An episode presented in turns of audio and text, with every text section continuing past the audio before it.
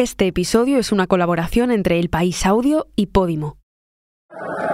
La cifra de muertos a causa de los terremotos registrados el lunes en el sur de Turquía, cerca de la frontera con Siria. Aquí no ha habido ninguna negociación. Esto debe quedar claro. Porque la soberanía del país la dignidad de la patria. Esta reforma es decir, bueno, formalmente eh, todo es agresión ya. Esta semana hemos escuchado el sonido de la devastación. Turquía y Siria eran sacudidas por uno de los terremotos más catastróficos que se recuerdan. Catastrófico por su magnitud y por otro factor, la precariedad urbanística. Aquí en España, esta semana la política nos deja otro capítulo más de tensión a propósito de la ley del solo sí es sí, que sigue enfrentando a los dos socios del gobierno de coalición. Y en Latinoamérica, el régimen de Daniel Ortega en Nicaragua liberaba a más de 200 presos políticos a los que enviaba a Estados Unidos y a los que convertía en apátridas.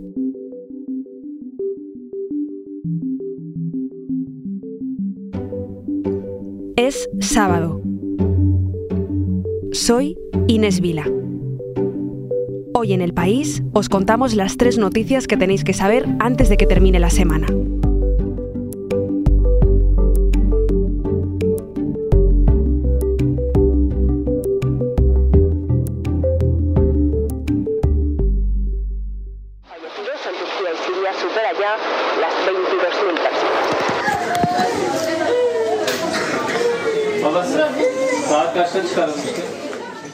Este ha sido uno de los sonidos de la semana. La tierra tembló el lunes en Turquía y en Siria, y lo hizo varias veces. El terremoto más violento fue el primero. Se produjo en el sur, muy cerca de la frontera con Siria. Fue de 7,8 grados en la escala Richter, una escala cuyo máximo es de 9, el equivalente a 100 bombas atómicas. Nueve horas más tarde, la Tierra volvió a moverse unos kilómetros más al norte. En medio, varias réplicas menores. El resultado, una de las catástrofes más devastadoras que se recuerdan en las últimas décadas. 110.000 kilómetros cuadrados afectados, superior a la extensión de Andalucía. La cifra de muertos sigue aumentando y supera ya a la del terremoto de 1999, una catástrofe que dejó 17.000 muertos y que marcó a un país acostumbrado a los seísmos. Solo el año pasado registró 20.000 de poca magnitud. ¿Y por qué ocurre esto? Para responder a esta pregunta, me acerqué a la sección de materia para hablar con mi compañero Javi Salas. Javi, ¿qué tal? Sí, Turquía está en una zona en una zona bastante conflictiva en este sentido. Se juntan cuatro placas ahí, sobre todo la, eurasiática y la de Anatolia, que son las que generan dos fallas, dos fallas bastante peligrosas, la septentrional de Anatolia y la oriental de Anatolia. En esta oriental es donde se han producido los, los terremotos, que es donde se producen unas fricciones muy potentes. ¿Y esto se puede anticipar, Javi? Porque estamos hablando lógicamente de una catástrofe natural que es inevitable, pero ¿existe alguna manera de, de prevenir un terremoto de esta magnitud? Claro, esa es la gran pregunta, ¿no? Los terremotos se pueden prevenir, pero no sabemos cuándo van a suceder. O sea, sabemos que hay zonas de riesgo, por ejemplo, esta que decíamos de la falla Anatolia, alrededor de la zona del Pacífico, suelen ser donde se dan los terremotos más violentos, se dan en Japón, se dan en Chile, se dan en la costa de California. En Ciudad de México, en, en 1985, hubo un terremoto que se llevó entre 10.000 y 20.000 personas, no se sabe, pero fue devastador y desde, ese momento se pusieron las pilas a la hora de, edificar, digamos, con rigor técnico y con rigor científico, sabiendo lo que tienen debajo. Y desde entonces, cuando hay terremotos de magnitudes parecidas a las que ha habido en Turquía, no ha habido esta, esta, esta catástrofe ni ha habido esta, esta cantidad de muertos. Javi me habló de lo inevitable, eh, el terremoto, pero también de lo que se puede evitar. Mi compañero Andrés Mourenza, que está informando desde Estambul del terremoto, también se refirió a la precariedad con la que se construye, de cómo pueblos pequeños se han convertido en pocos años en grandes ciudades llenas de bloques de edificios de siete u ocho plantas, construidos a toda velocidad y sin las medidas de seguridad adecuadas.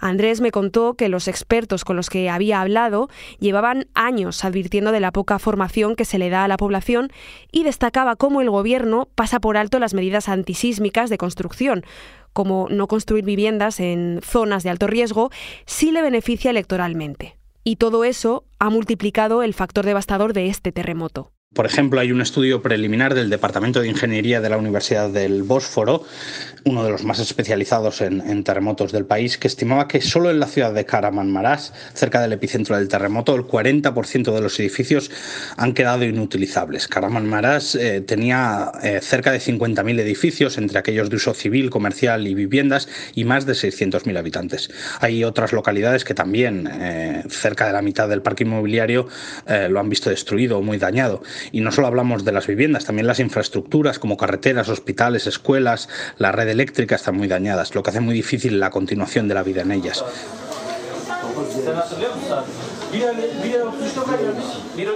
Decenas de miles de personas han sido evacuadas al oeste del país. Se alojan en hoteles y en casas particulares. Pasarán años hasta que se reconstruya la zona afectada. ¿Y en Siria qué pasa donde no hay nada que reconstruir porque antes del terremoto ya no había nada? Allí, un país que lleva 12 años en guerra, la situación es peor y las cifras son escasas. Oscar Gutiérrez, enviado especial del país en la zona, es el que más ha conseguido acercarse al epicentro. Lo que veo es una es una ciudad dañada. Eh, las viviendas no son fiables, no sabes si alguna réplica puede tirar al edificio.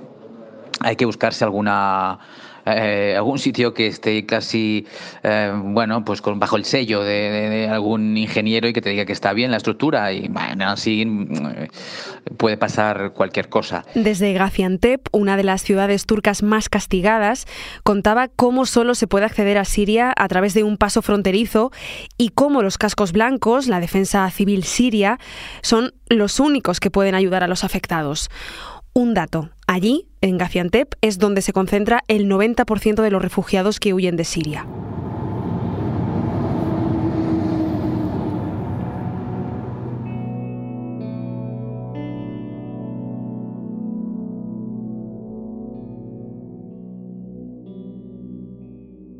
Nadie se imaginó que podía haber casi 500 revisiones de penas. Eso no estaba en ningún escenario, no hay ningún papel que diga que eso pudiera llegar a pasar y ese es el, gran drama de la ley del solo sí es sí. Así resume Carlos Cue, mi compañero de El País que cubre la información del Gobierno, la clave de uno de los temas de la semana y de la legislatura. Pero para entenderlo mejor, tengo que retroceder. El 26 de abril de 2018, la primera sentencia condenatoria a la manada provocó este grito en España. La manada, así se hacían llamar los cinco jóvenes que en los Sanfermines de 2016 penetraron sin consentimiento hasta seis veces en un portal a una chica de 18 años. La condena, en cambio, no fue por violación, sino por abuso sexual. Les cayeron nueve años de cárcel a cada uno. La manada fue juzgada con el Código Penal de 1995 que distinguía el abuso de la agresión sexual. Para la agresión había que demostrar que se había producido violencia e intimidación y la Audiencia Provincial de Navarra consideró que este no era el caso. Y volvemos a este momento porque aquel grito era contra una sentencia, pero el eco llegó a la política y retumba hasta nuestros días. Hasta Mariano Rajoy reaccionó entonces y planteó un cambio en el Código Penal. No llegó a hacerlo porque entonces él no lo sabía, pero le quedaba solo un mes en la Moncloa. En consecuencia, el señor Sánchez será el nuevo presidente del Gobierno y yo quiero ser el primero en felicitarle. Carmen Calvo, vicepresidenta y responsable de Igualdad ya con el gobierno de Pedro Sánchez en solitario, impulsó la vía de una reforma íntegra del Código Penal.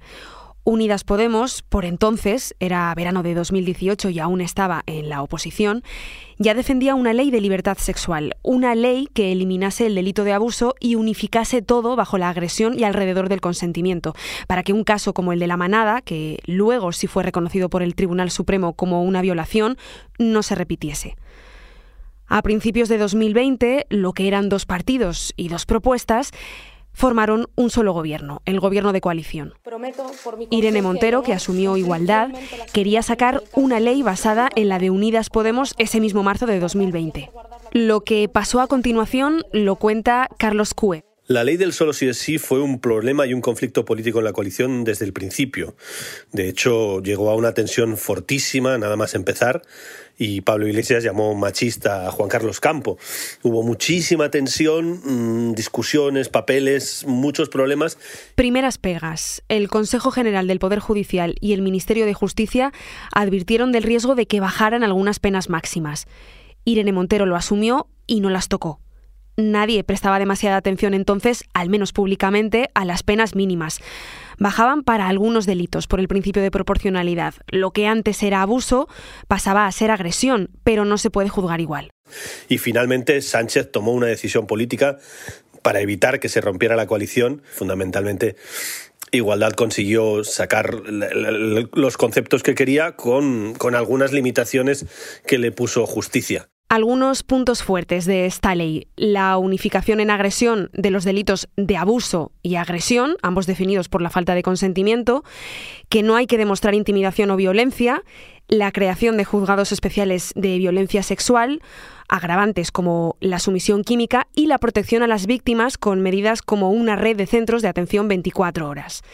205 diputados la apoyaron y 141 la rechazaron. Era el 25 de agosto de 2022 cuando se aprobó la primera ley de libertad sexual en España, es decir, la ley del solo sí es sí. ¿Qué podía salir mal ante algo así? Bueno, pues unos meses más tarde, esta ley ha generado la mayor crisis de la coalición de gobierno. El motivo no son las penas máximas, sino las mínimas, las llamadas horquillas de penas, es decir, la distancia entre la pena posible más baja y la más alta. Hay que recordar que los presos siempre, en cualquier democracia, tienen derecho a que su pena se revise si una nueva ley les resulta favorable. Un ejemplo, la audiencia de La Rioja revisó la condena de un hombre de 32 años por haber violado a una compañera de trabajo. En la anterior legislación, el delito se penaba con entre 6 y 12 años, con el CSI con entre 4 y 12. La condena que tenía estaba en la mitad inferior de la posible pena, 7 años. Con esta nueva ley, la mitad inferior ya no son entre 6 y 9 años, sino entre 4 y 8. La audiencia de La Rioja lo ha dejado en 4.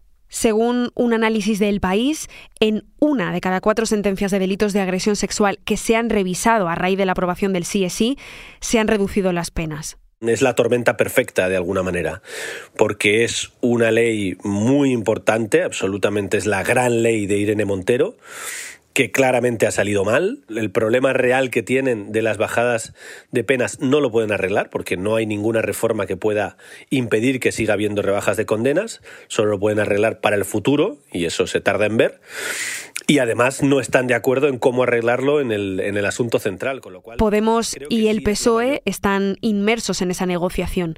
Irene Montero, después de negar durante semanas que hubiera problemas con la ley, sí ha accedido a tocar las penas. Pero la propuesta del PSOE implica aplicar la existencia de violencia e intimidación a las agresiones sexuales, propuesta que choca con la idea inicial de igualdad. Y en este punto vuelve a sonar el run run que lleva acompañando tres años a la coalición, ahora sonando con más fuerza, la posible ruptura. Hay dos opciones, o se llega con desacuerdo, como estamos viendo, y el gobierno, el PSOE, lo que va a intentar es sacar la ley con el máximo apoyo posible, esto es con todos los grupos de la mayoría que pueda sumar y con el PP. Esto generaría una tensión fortísima en la coalición, pero Sánchez insiste en que no se rompería y también Podemos está diciendo que no se rompería. Y la otra opción, que es en la que están realmente trabajando todos, es intentar conseguir un acuerdo, que a los dos les interesa seguir juntos porque necesitan presentarse a las elecciones con un proyecto que les diga a los españoles que frente al bloque de la derecha, que en este momento está cerca de la mayoría absoluta, hay una coalición progresista que puede seguir gobernando. Creo que lo más probable es que en los próximos días pasen cosas para reenfocar esto, porque se están haciendo los dos mucho daño. Lo que ha demostrado estos tres años de coalición es que cuando se pelean pierden los dos, con lo cual tienen incentivos para arreglarlo, pero no está claro cómo lo pueden hacer.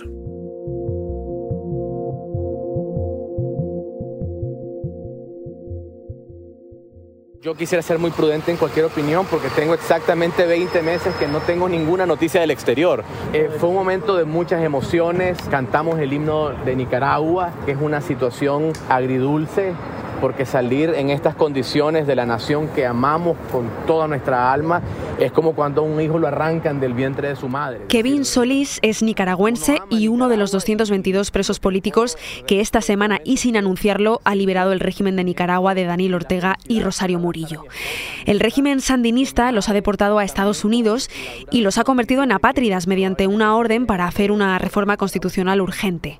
El mandatario dice que no ha acordado nada con Estados Unidos, pero el gobierno de Biden dice que ha recibido la liberación como un gesto de buena voluntad de Nicaragua, que vive aislada por todo tipo de sanciones por su violación sistemática de los derechos humanos, especialmente desde 2018, fecha en la que se recrudeció la represión. De esa represión, que se acentuó hace cinco años, lo sabe todo mi compañero Carlos Salinas, que cubrió la información de Nicaragua de 2008 a 2018 y que me atendió desde el aeropuerto de México rumbo a Washington. Él da las claves de esta liberación y de dónde y cuándo comenzó la deriva autoritaria de Ortega. En el 2018, cuando Ortega quiso imponer una reforma a la seguridad social sin consenso, principalmente sin, consenso del sector empresarial, que hasta ese momento se definía como un aliado importante del gobierno y eh, la gente estalló. Comenzaron con protestas muy tímidas al principio, principalmente de, jubilados, pero como el gobierno reaccionó con violencia, esto generó una indignación nacional que se tradujo en, en manifestaciones enormes, tanto en Managua como en otras ciudades. Cuando se produce esto, Ortega reacciona de forma violenta y es su mujer esposa y vicepresidenta Rosario Murillo, quien da la primera orden de represión brutal. Ese es el origen inmediato de lo que hoy vemos, pero el deterioro vino de antes, porque Ortega empezó siendo un líder revolucionario que derrocó a la saga de los Somoza en Nicaragua. La transformación de Ortega comenzó eh, desde que perdió el poder en 1990. Los intelectuales como Sergio Ramírez, como Yoconda Belli, líderes feministas como Sofía Montenegro, habían exigido reformas democráticas para transformar al Frente Sandinista en un partido de izquierda moderno. Pero Ortega se negó a estas reformas, impuso su agenda. Entonces ahí es donde Ortega comienza a, mostrar una deriva autoritaria, sin consenso, eh, que era diferente a lo que había sido el Frente Sandinista durante los tiempos de la Revolución. Ocho años después, otro momento marcó el cambio de rumbo de Ortega y su esposa. Ocurrió en 1998 cuando su hijastra, soy la América Narváez, lo acusa eh, por violación. Es precisamente eh, Rosario Murillo quien lo salva ¿no? políticamente porque eh, declara loca a su hija y dice que, lo, que esa denuncia por violación es mentira. Ese cheque en blanco que Daniel Ortega le dio a Rosario Murillo es el que luego Rosario Murillo cobra al convertirse en la vicepresidenta y posible sucesora de Ortega. Todo eso fue endureciendo a Ortega, que durante casi 40 años ha sido el único candidato del Frente Sandinista de Liberación Nacional. Un candidato que en 2006 recuperó el poder. En ese momento, una de las decisiones que tomó fue anular la prohibición de reelección consecutiva para poder presentarse tantas veces como quisiera. El paso de una promesa de revolución a una dictadura le fue costando el desprecio de los suyos. Daniel Ortega cuenta con muy pocos niveles de aprobación dentro de Nicaragua. Las últimas encuestas de Sid Gallup eh, le da un 19-20% de apoyo. Y, y, y, este apoyo es principalmente, por decirlo así, el círculo más leal eh, del Frente Sandinista, lo, las decenas de, de, miles de trabajadores del Estado, eh, la gente que depende directamente, directamente del gobierno y obviamente también cuenta con el apoyo de ex militares y de ex guerrilleros, ¿no? la gente que de alguna manera sigue creyendo que la revolución sandinista sigue y que, y que esta de Ortega es la continuación de la revolución sandinista. No todos los encarcelados que podían tomar el avión a Estados Unidos lo han hecho. El obispo Rolando Álvarez se, se, ha negado a ser desterrado y ha ingresado en prisión. La Iglesia juega un papel clave en el tablero político nicaragüense. Sí, los obispos se convirtieron en una de las principales voces críticas del gobierno a partir del 2018. Utilizaron sus púlpitos, sus parroquias como una forma de, de presión al régimen de Daniel Ortega. Álvarez encabezó manifestaciones, lideró manifestaciones en, el, en las ciudades del norte del país de donde él, él, él, es obispo y pues esto no gustó al régimen de Ortega y por eso, bueno, esta cacería casi brutal contra, contra, contra el obispo Álvarez. Pero recordemos también que no ha sido el único. Hay otros obispos que también fueron beligerantes en, en, en Nicaragua y que tuvieron que salir al exilio por las amenazas en su contra. ¿Y qué ocurre fuera? Ortega está aislado y ahora mismo sus aliados son solo la Venezuela de Nicolás Maduro.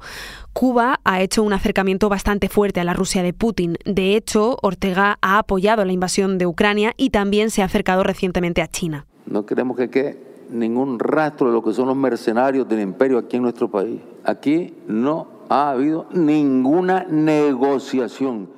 Son palabras de Ortega, pero la pregunta ahora que sobrevuela la llegada de 222 apátridas a Estados Unidos es qué papel ha jugado el país que dirige Joe Biden. Fue eh, bastante interesante lo que dijeron las autoridades estadounidenses, ¿no? que lo miraban como un gesto de apertura para lograr las nuevas relaciones entre Estados Unidos y, y Nicaragua. Lo último que sabemos es que el gobierno español ha ofrecido la nacionalidad a estos 222 apátridas.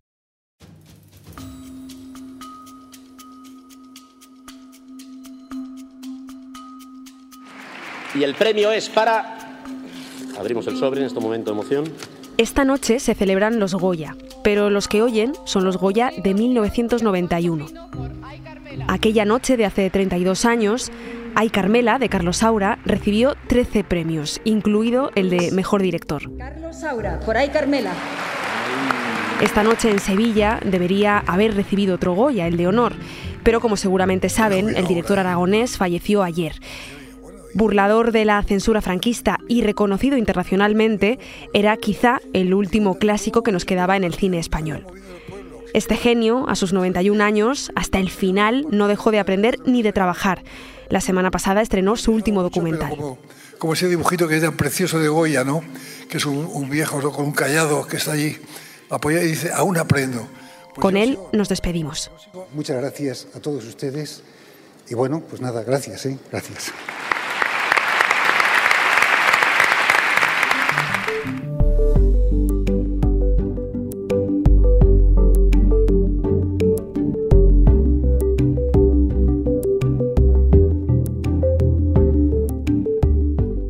Este episodio es una colaboración entre El País Audio y Podimo.